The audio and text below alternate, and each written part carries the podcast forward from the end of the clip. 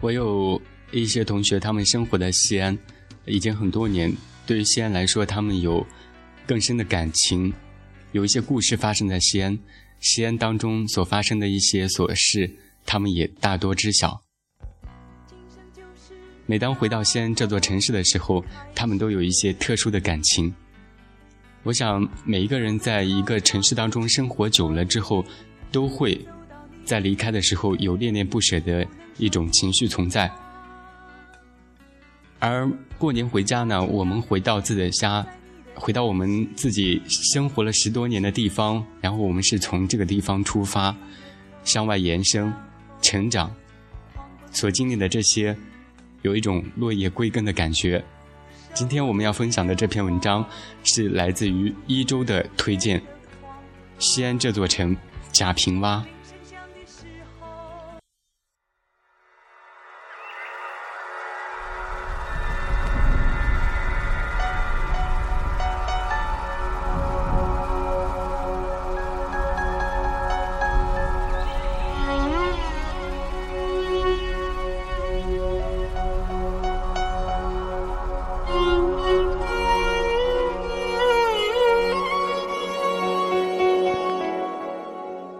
住在西安城里已经是二十年了，我不敢说这个城就是我的，或我给了这个城什么。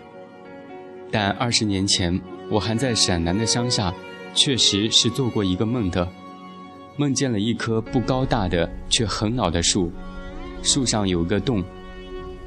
在现实的生活里，老家是有满山的林子，但我没有觅寻到这样的树，而在初做城里人的那年。于街头却发现了，真的和梦境中的树丝毫不差。这棵树现在还长着，年年我总是看它一次，死去的枝丫变得僵硬，新生的梢桥软和如柳。我就常常盯着还扒在树干上的裂着背已去了十只的蝉壳，发许久的迷瞪，不知道这蝉是蜕了几多回壳。生命在如此的转换，真的是无生无灭。可那飞来的蝉又始于何时，又该终于何地呢？于是，在今晚的夕阳中，驻足南城楼下，清岁月腐蚀的并不完整的砖块缝里，一群蟋蟀在唱着一部梵乐。恍惚里，就觉得哪一块砖是我吧，或者我是蟋蟀的一只。夜夜在望着万里的长空，迎接着每一次新来的明月而欢歌了。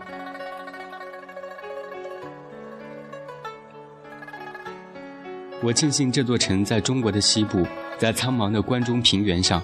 其实，只能在中国西部的关中平原上，才会有这样的城。我忍不住就唱起关于这个地方的一段民谣。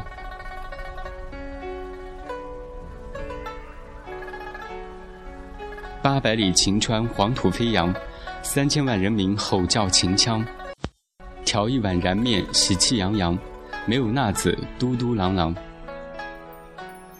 这样的民谣描绘的或许缺乏现代气息，但落后并不等于愚昧。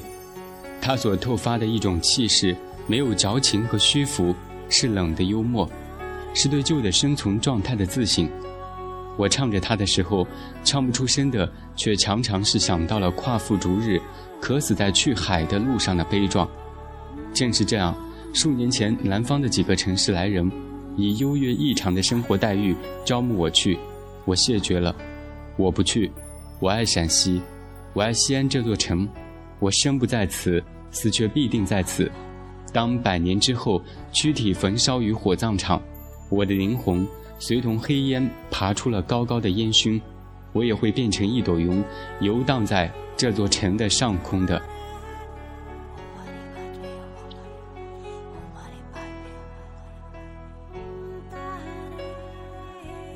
当世界上的新型城市愈来愈变成了一堆水泥，我该怎样来叙说西安这座城呢？是的，没必要夸耀曾经是十三个王朝国都的历史。也不自得八水环绕的地理风水，承认中国的政治、经济、文化的中心已不在了这里。对于显赫的汉唐，它只能称为废都。但可爱的是，时至今日，气派不倒的、风范犹存的，在全世界的范围内最具古都魅力的，也只有西安了。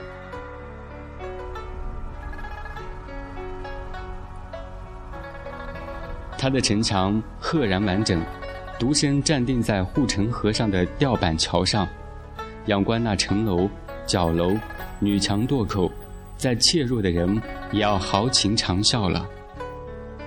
大街小巷方正对称，排列有序的四合院和四合院砖雕门楼下已经黝黑如铁的花式门洞。让你可以立即坠入了古稀里高头大马驾驶了木质的大车开过去的境界里去。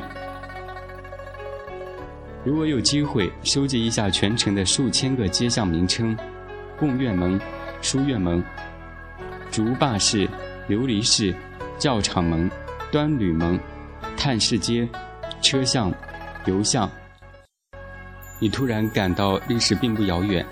以致眼前飞过的一只并不卫生的苍蝇，也忍不住怀疑这苍蝇的身上有着汉时的模样，或是有唐时的标记。现代的艺术在大型的豪华的剧院、影院、歌舞厅日夜上演着，但爬满青苔的如古钱一样的城墙根下，总是有人在观赏着中国最古老的属于这个地方的秦腔，或者皮影、木偶。这不是正规的演艺人，他们是工余后的娱乐。有人演，就有人看，演和看，都宣泄的是一种自豪，生命里涌动的是一种历史的追忆。所以你也便明白了街头饭馆里的餐具，碗是那么粗的瓷，大的称之为海碗。逢年过节，你见过哪里的城市的街上表演着社戏，踩起了高跷？扛着杏黄色的番旗放火流，敲纯粹的古乐。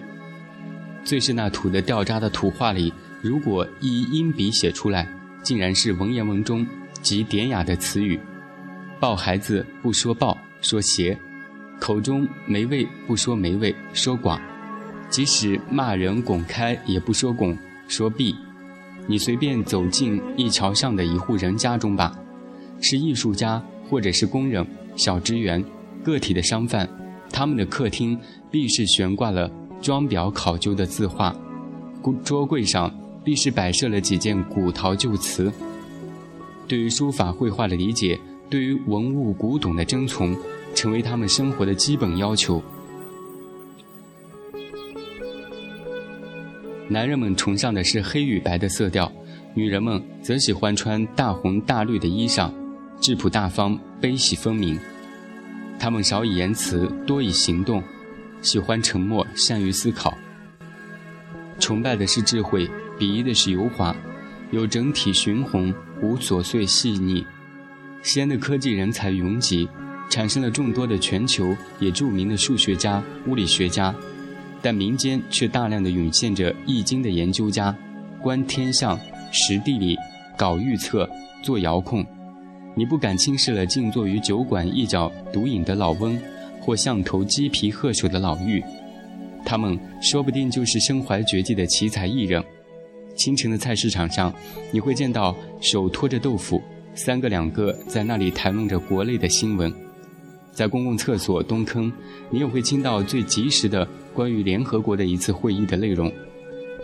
关心国事，放眼全球，似乎对于他们是一种多余，但他们。就有这种古都赋予的秉性。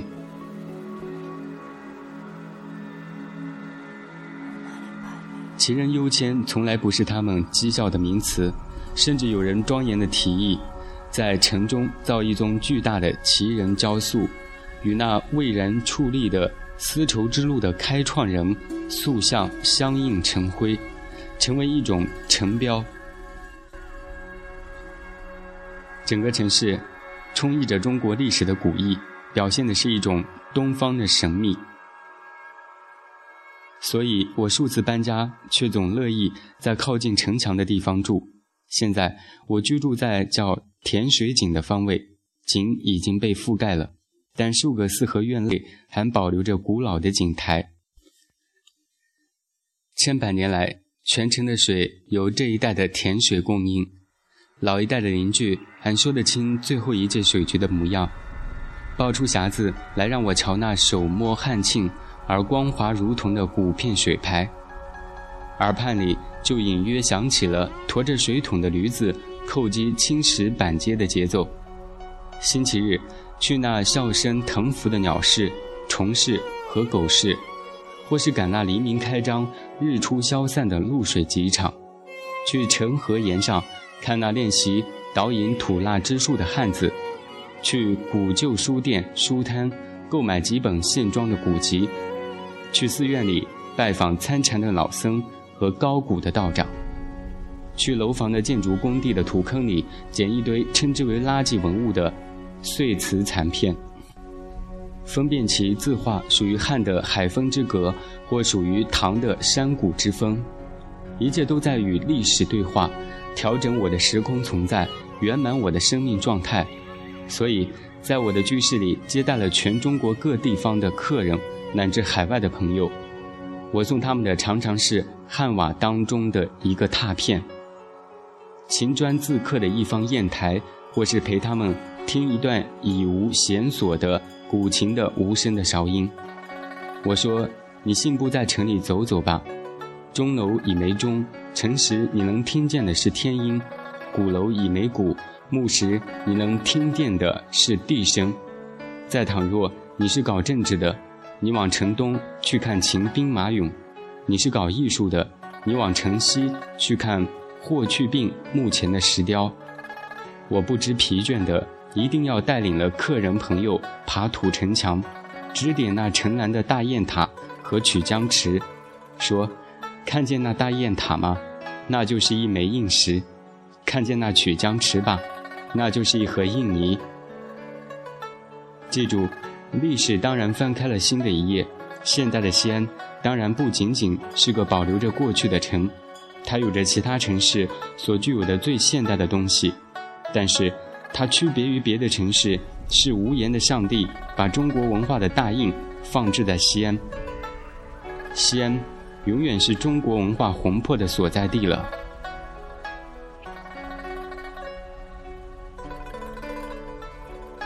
西安这座城，做过十三个王朝的首都，见证过汉唐盛世的辉煌，也目睹过国破城无的悲凉，曾有过商贾云集、宫阙万铜的盛况，也有过荆棘成林、户部满百的颓废。残破也好，热闹也罢。西安总是中国历史的中心和焦点，无数人瞩目，无数人向往。而今的西安，昔日的荣光已经褪色，但是朴实厚重的历史积淀却比比皆是，洋溢在大街小巷，深入市井巷陌。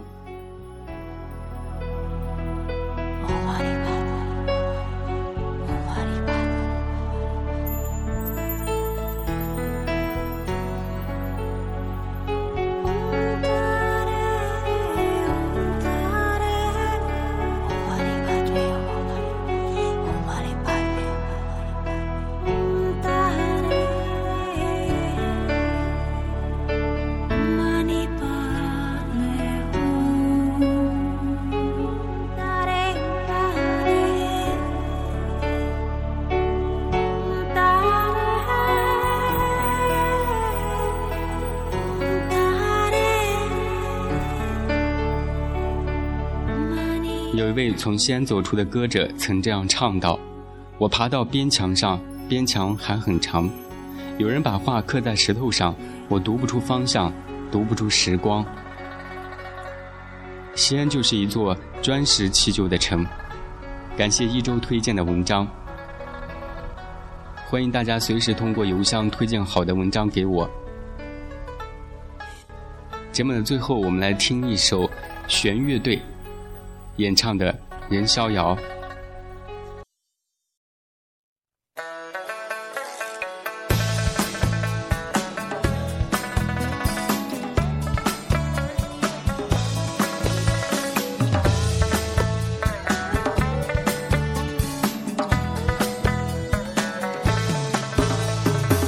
我很小的时候，奶奶念叨。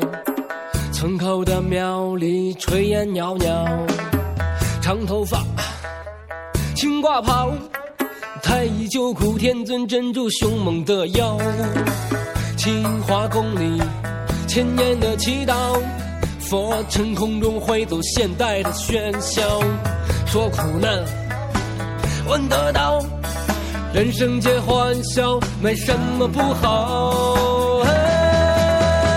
人生若渡过沧海，只为得一个上上签。一辈子要想的事太多，贫穷富贵任逍遥。人生路漫漫天涯海角，只为找一个上上签。一辈子要做的事太多。天地之间任逍遥。